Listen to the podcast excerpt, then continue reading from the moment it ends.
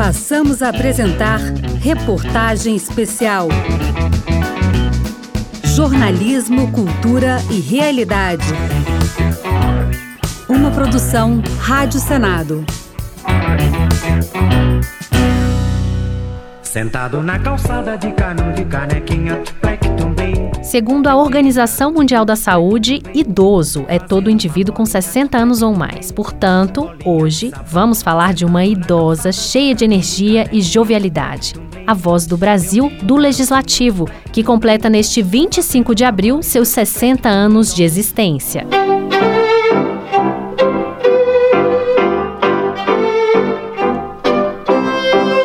A Voz do Brasil, transmitida em rede de rádio, começou a ir ao ar ainda em 1935, no governo de Getúlio Vargas, com outro nome, Programa Nacional.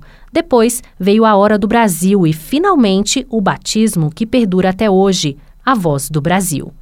Mas voltando à década de 1930, a veiculação obrigatória nas rádios do país passou a vigorar três anos depois do primeiro decreto de Getúlio Vargas, em 1938, naquele horário fixo que todo o país conhece. Em Brasília, 19 horas.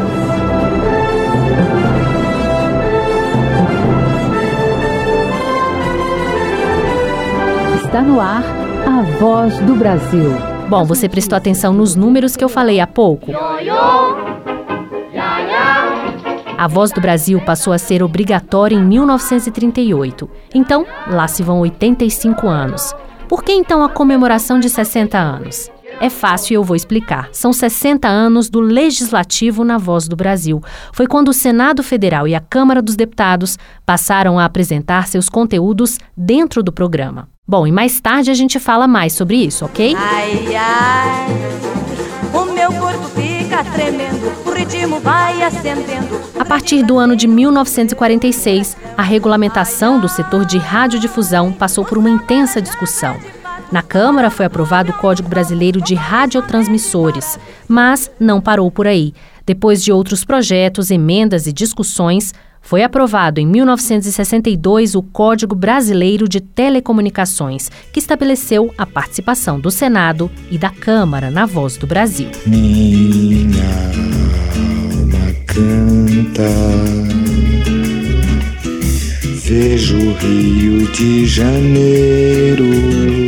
Com a mudança da capital federal do Rio de Janeiro para Brasília, muitos parlamentares se sentiam isolados de suas bases, porque não conseguiam mais manter contato frequente com a grande mídia, que na época ainda não dispunha de boa estrutura de cobertura em Brasília. O deputado Domingos Dutra, do PT do Maranhão, disse numa audiência pública realizada no Senado que parte da Voz do Brasil, dedicada ao Legislativo, é o único meio de divulgação dos trabalhos de deputados e senadores que não são empresários nem donos de rádio ou televisão. Eu, no meu caso, não tenho cargo no governo. A única coisa que me resta é a voz do Brasil. Que o que eu falo na Câmara, a voz do Brasil divulga. E lá no meu Maranhão, lá no Saco das Almas, onde eu nasci, num quilombo, a única forma das pessoas saberem um pouco do que eu faço é através da voz do Brasil. Se acabar a voz do Brasil, numa linguagem popular, eu digo, eu tô lascado. Oh.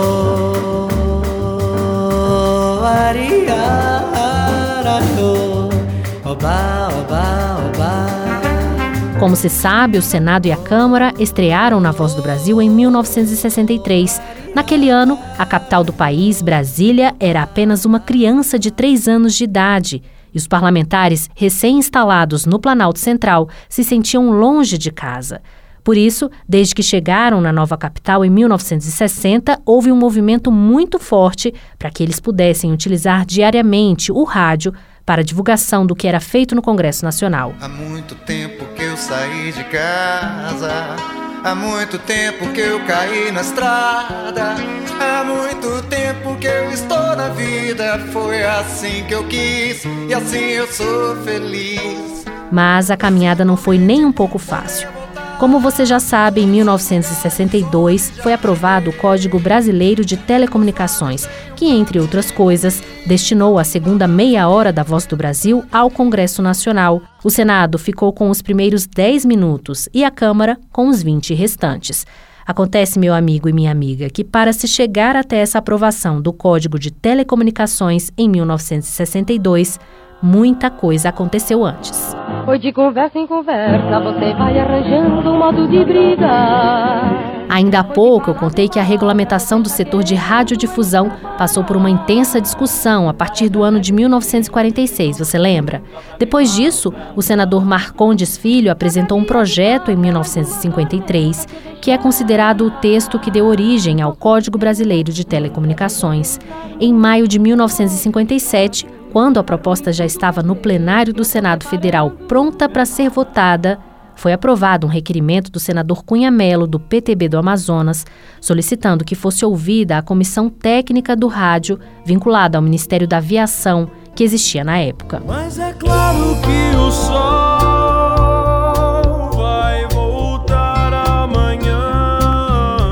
Você sabe como é, brasileiro não desiste nunca. E depois de quatro anos de discussões e votação no Senado e mais cinco anos de discussões e votação na Câmara dos Deputados, o Código Brasileiro de Telecomunicações foi aprovado no dia 16 de agosto de 1962. Depois da aprovação do código, o Senado e a Câmara começaram a se preparar para produzir seus programas na Voz do Brasil. E no dia 25 de abril, também conhecido como hoje, só que há 60 anos, o Congresso iniciava sua participação na Voz, que é o programa de rádio mais antigo do Brasil.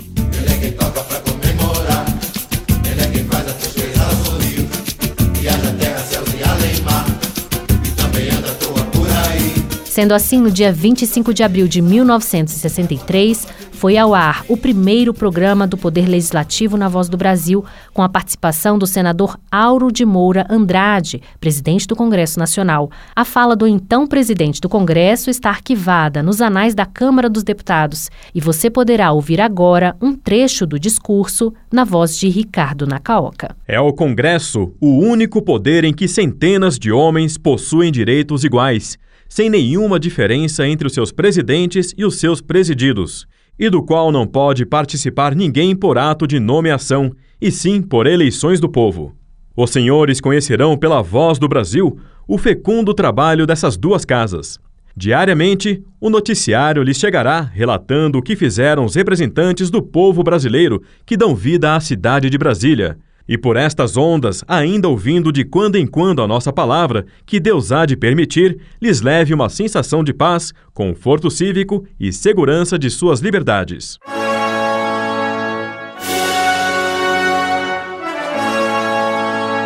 Depois desse primeiro discurso no início da década de 1960, muita coisa mudou no país. Entretanto, a obrigatoriedade de transmissão da Voz do Brasil sempre gerou controvérsias e discussões em vários setores da sociedade brasileira, especialmente entre os donos de emissoras de rádio e parlamentares.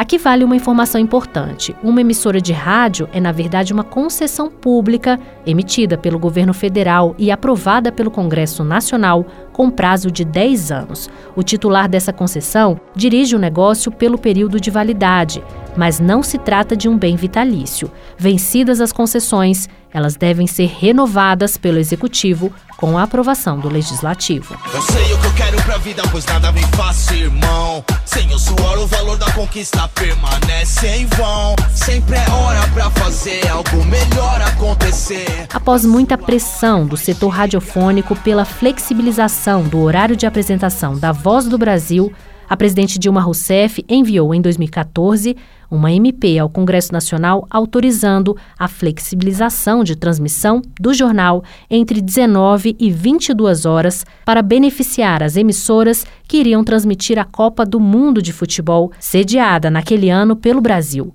Foi o ano do 7 a 1, lembra? Melhor esquecer, né?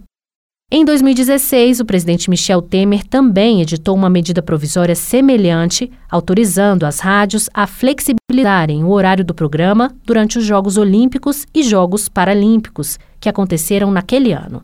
Mas, muito antes disso, ainda em 2003, já havia sido apresentado no Congresso um projeto que possibilitava a flexibilização no horário de retransmissão do programa. O texto foi aprovado na Câmara e depois enviado para o Senado. Esse projeto tramitou nas duas casas, recebeu muitas emendas e acabou finalmente aprovado no dia 13 de março de 2018. E no dia 4 de abril de 2018, o presidente Michel Temer sancionou a nova lei. A Voz do Brasil ela tem duas significações. Uma, de alguma maneira, produzir o noticiário dos poderes do Estado para que todos do povo tenham a ele acesso. Mas, evidentemente, isto foi criado ao tempo do Estado Novo. E naquele período, eu acho que havia 40, 50 emissoras de rádio uh, no país. Hoje há cerca de 4 mil, não é isso? Emissoras de rádio no país. Hoje, a diversificação da informação faz com que todos tenham acesso muito rápido, muito veloz, celeremente, a qualquer informação daquilo que aconteça uh, no país.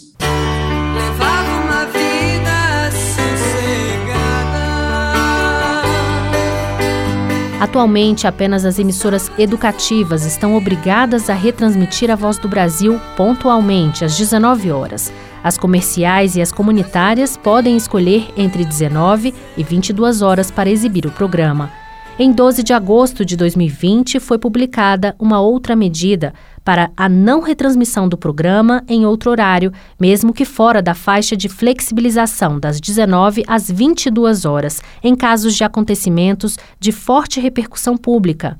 Mas o que significa isso? Bom, a portaria diz mais ou menos o seguinte: excepcionalmente, a veiculação do programa A Voz do Brasil poderá ser flexibilizada ou dispensada conforme o caso, nas hipóteses de eventos, manifestações ou acontecimentos de grande apelo ou repercussão pública, noticiados em tempo real, tendo em vista a absoluta impossibilidade de se prever o fato ou o evento objeto da cobertura jornalística ao vivo. Não quero lhe falar, meu grande amor,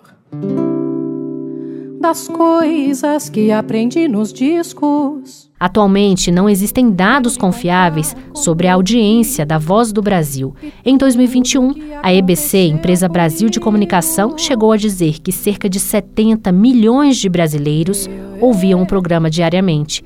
Gente, isso é muita gente, sabia? Países como Inglaterra, Coreia do Sul, Colômbia, Espanha, Itália e África do Sul não têm uma população com 70 milhões de pessoas. Em 2016, o deputado federal Paulo Eduardo Martins formulou um projeto de lei que visa acabar com a obrigatoriedade de transmissão do programa. Na justificativa, ele dizia que não faz mais sentido obrigar que as emissoras de rádio retransmitam as informações produzidas pelo Estado, quando ele dispõe de meios próprios para divulgar suas atividades e de páginas institucionais na rede mundial de computadores. Mas o que as pessoas pensam sobre essa fase que vive a voz do Brasil? Pelo que ouvimos, é possível inferir que a tendência é que radiodifusores, depois de conseguirem a flexibilização do horário, continuem trabalhando agora pela extinção da voz do Brasil. É que se fez o seu Luiz Arthur Ferrareto, professor responsável pelo Núcleo de Estudos de Rádio da Universidade Federal do Rio Grande do Sul, defende a permanência do programa com base na transparência que ele oferece aos cidadãos. A Voz do Brasil é fundamental para que milhares de brasileiros tenham acesso a um certo nível de transparência dos poderes da República. Considero muito importante quando isso é feito pelo Poder Legislativo, porque há um controle em termos de quanto de conteúdo, de quanto de tempo de cada um dos partidos vai ser exposto, vai ser colocado. Isso dá equilíbrio e há uma transparência a partir da divulgação do que ocorre nas comissões do Senado e da Câmara. Bom, e depois de ouvirmos um representante da academia, vamos ouvir o que os cidadãos pensam sobre a voz do Brasil. Primeiro, vamos até São Luís do Maranhão. Olá, meu nome é Ana Lu Rocha, eu sou de São Luís, Maranhão. Falar para mim sobre a voz do Brasil é falar um pouco da minha própria história. E por todos os locais onde passei, eu relembro que desde nova, desde bem cedo, eu ouvia a voz do Brasil. E era emblemático para mim ouvir a voz do Brasil nos momentos em que eu chegava em casa da faculdade. Hoje eu estou revivendo esses momentos de sair para estudar e ouvir a voz do Brasil no rádio. É um programa que eu não dispenso. Obrigada, Ana Lu Rocha. Para ela, a Voz do Brasil faz parte de sua própria história de vida. E vamos agora para Fortaleza, capital do Ceará. Aqui é Vilmara Guerreiro, eu moro em Fortaleza, no Ceará. Eu sempre fui fã da Voz do Brasil. É um programa que enriquece muito a todos nós. É, eu estou sempre escutando rádio. Enfim, sou fã da Voz Brasil. Eu e minha família, viu? Forte abraço, Deus abençoe. E do Nordeste, vamos para a região Centro-Oeste para ouvirmos mais um depoimento sobre a voz do Brasil. A parada agora é em Cuiabá, no Mato Grosso. Quem fala conosco é o Neuzito Inácio da Silva. Eu, com a voz do Brasil, escuto a voz do Brasil desde quando entendo, entendo por gente. Para mim é um dos melhores jornal, jornal sério que tem. Eu adoro a voz do Brasil, nunca deixo de escutar. Agora, sobre a Rádio Senado, é tudo de bom, é o melhor. Só temos que agradecer todo esse tempo e vamos torcer que isso nunca acaba. Obrigada, seu Neuzito, lá de Cuiabá. Vamos continuar descendo o mapa para ouvir mais uma pessoa que tem história com a voz do Brasil. Nossa parada agora será em Santa Catarina. Fala aí, Aldanete. Ouço a voz do Brasil desde a minha adolescência. Meu pai ouvia, prefiro ouvir na rádio, mesmo que tenha outros meios de transmissão, e no horário das 19 horas. A importância de ouvir a voz do Brasil é de saber as notícias em primeira mão. Estou com 63 anos e esses dias, numa reunião em família, uma das minhas irmãs, rindo, falou: Nete, tu és a única pessoa que eu conheço que ainda ouve a voz do Brasil. E eu respondi para ela: gosto sim. E sempre vou ouvir. Você ouviu a Alda Nete, lá de Santa Catarina. Ela gosta muito da voz do Brasil. A irmã não gosta, mas ela gosta e vai continuar ouvindo. Mas agora eu vou trazer um depoimento para vocês que eu ainda não cheguei à conclusão se é positivo ou negativo, se foi bom ou se foi ruim. Subindo o mapa, vamos voltar à capital do Mato Grosso, lá de Cuiabá. Quem tem uma história muito interessante para contar é o Rêmulo. O que aconteceu na sua vida que tem a voz do Brasil como personagem central, Rêmulo? Voz do Brasil foi a senha para mim é, terminar uma relação com uma mulher é, que namorávamos há pouco tempo e é, nesses caminhos que eu gosto de fazer, estar tá ouvindo a voz do Brasil. Ela, um dia desses ela estava dentro do carro comigo a gente já não estava se entendendo muito bem. Nosso namoro foi muito rápido, de três meses, mas nesse momento ela queria trocar de rádio. Queria, não queria ouvir a voz do Brasil. Eu falei, não, esse programa eu preciso ouvir porque eu gosto de estar acompanhando. Aí ela falava, é muito chato, eu não quero. E aí, no próximo encontro, eu sentei com ela e chamei para conversar e a gente encerrou as relações. Foi cada qual para o seu, seu lado. Então, a Voz do Brasil foi a senha para nos a gente decidir se separar. Viu aí como são as coisas? Pense bem antes de desligar ou mudar a estação do rádio na hora da Voz do Brasil. Pode ser o fim do seu sonho de casamento. Valeu, Rêmulo de Cuiabá. Obrigada pelo depoimento. É pau, é pedra, é o fim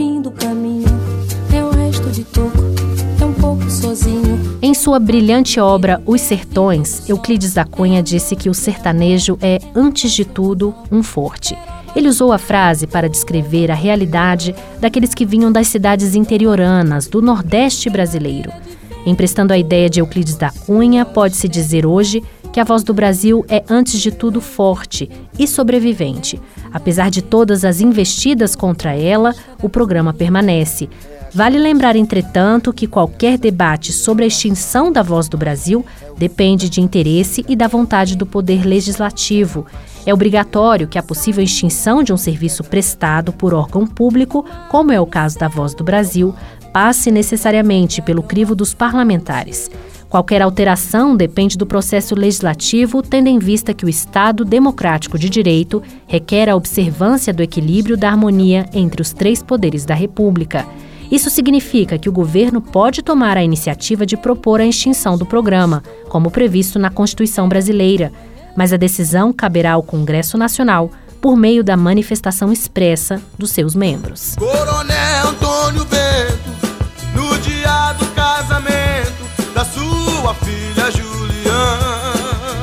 E ao que tudo indica, esse debate está longe de acabar. Apenas para você ter uma ideia de como andam as coisas, o primeiro projeto apresentado pelo deputado Kim Kataguiri na Câmara dos Deputados foi para acabar com a obrigatoriedade de as emissoras transmitirem a voz do Brasil. Segundo ele, a obrigatoriedade é uma afronta à liberdade de escolha, além de limitar a livre iniciativa do empresário de radiodifusão. Por outro lado, o deputado Marco Feliciano apresentou um projeto para barrar as rádios que, segundo ele, teimam em descumprir a obrigatoriedade do programa. Na justificativa do seu projeto, o deputado afirmava que a Voz do Brasil é um dos principais instrumentos de difusão de informações de relevância pública hoje disponíveis no país. Pelos lados do Senado, essa discussão sempre causou divisões. Vamos observar a opinião de dois ex-senadores. Lazier Martins militou durante décadas na imprensa do Rio Grande do Sul.